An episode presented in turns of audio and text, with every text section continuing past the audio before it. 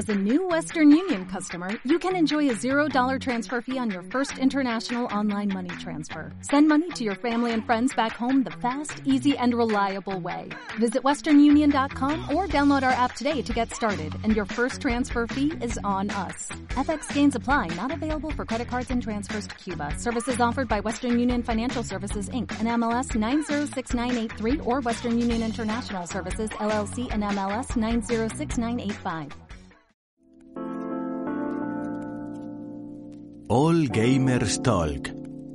Muy buenas a todos amigos de All Gamers In. Espero que hayáis despertado de buena mañana y que tengáis un muy buen día. Como siempre, estamos aquí de nuevo con otro All Games Talk en el que repasaremos las noticias más importantes del día de ayer y además hoy tenemos otra sección extra que será la de una anécdota. Así que no os lo perdáis. Bien, pues vamos con ello. Resulta que Nintendo confirmó que las secuelas de Breath of the Wild y Bayonetta 3 llegarán en 2022, es decir, este año. Todo esto nos lo ha confirmado desde el informe financiero más reciente. También Pokémon ha anunciado cuatro Pokéballs nuevas que podremos comprar de manera oficial. Eso sí, cada una por 100 euros o dólares. También desde inicios de febrero hasta finales del mismo Red Dead Online tendrá diversas novedades que nos beneficiarán como jugadores. Todos los detalles los podéis consultar desde la web de olgamesin.com. Ahora una noticia candente y es que Nintendo Switch ya ha vendido más que PlayStation 1 y la Nintendo Wii. Vamos a revisar sus cifras. Resulta que la primera PlayStation vendió 102 millones de copias, mientras que la Nintendo Wii vendió 111 millones pues bien, Switch ha superado ya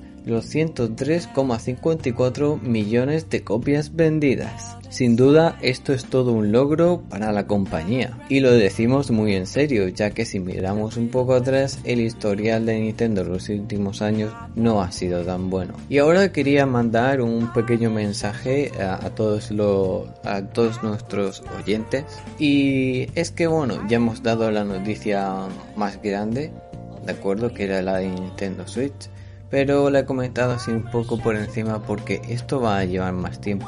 Y es que resulta que desde All Machine estamos analizando la Life Strange Remastered Collection y no está saliendo tan bien como esperábamos. Bien, yo ya he hecho un breve análisis en forma de lista en Steam. Eso sí, he dejado los comentarios abiertos por si hay cualquier duda. Si hay dudas, las soluciono. Por eso dejo los comentarios abiertos. Ahora, ¿qué ha sucedido? Ha sucedido que me han llegado comentarios, eh, podríamos decir, de odio. ¿Y por qué digo de odio? Pues básicamente no se le ha ocurrido a estas personas otra cosa que usar la excusa de lo has obtenido gratis solo para llamarme rata y cosas por el estilo. Y a esto no me importa la verdad porque ya me ha pasado anteriormente. Cuando le hago un análisis bueno a un juego, cualquier reseña buena, si pone que lo he recibido de manera gratuita porque nos lo han mandado a Allgamesim para que lo analicemos, automáticamente hay alguien quejándose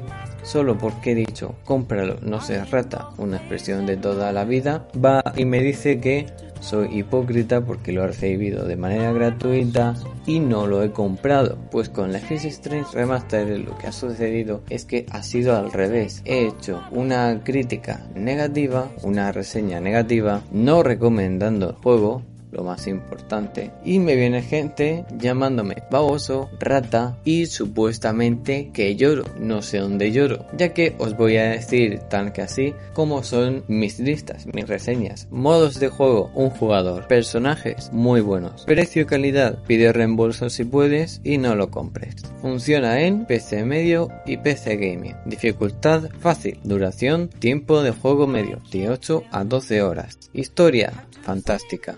Misiones secundarias, solo coleccionables. Jugabilidad, buena. Gráficos, mediocres. Momentos épicos, memorables. Bugs empañan la experiencia. Experiencia injugable. En resumen, no te lo recomiendo por nada del mundo. Esto, señores, ha sido lo que ha sucedido. Llegan comentarios negativos solo porque no lo he recomendado, nada más. Desde aquí, en Orgemesin y como miembro de esta familia, yo solo puedo decir que os adelanto que a este título no le doy demasiada nota. El porqué de todo esto no es solo porque sí y ya está, porque me dé la gana. Hay suficientes motivos como para que yo no recomiende este juego y todos esos motivos los vais a ver el día 5, es decir, el sábado en la página web de orgemesin.com. Y el mensaje que quería dar no era otro que por favor tenéis que aceptar tanto las críticas positivas como las críticas negativas.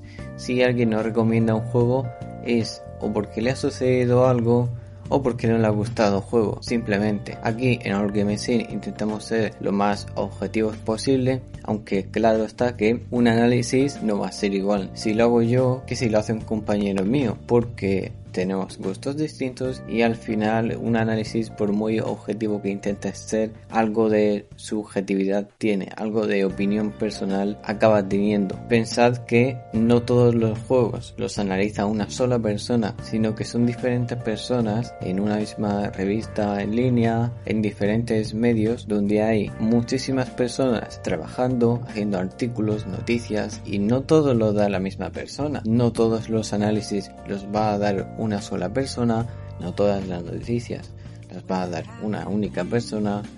Es decir, hay diferentes trabajadores haciendo su trabajo, que es analizar un juego y dar las noticias. Si te gusta más o menos, es lo que hay. Hay que aceptar la opinión de cada persona y sobre todo las críticas negativas, ya que las positivas ya las aceptamos. Y nada amigos, este ha sido el Orgrim Talk diario y espero que tengáis muy buen día. Recordad que tenéis todas estas noticias y muchas más en orgemesin.com. Nos escuchamos en la próxima.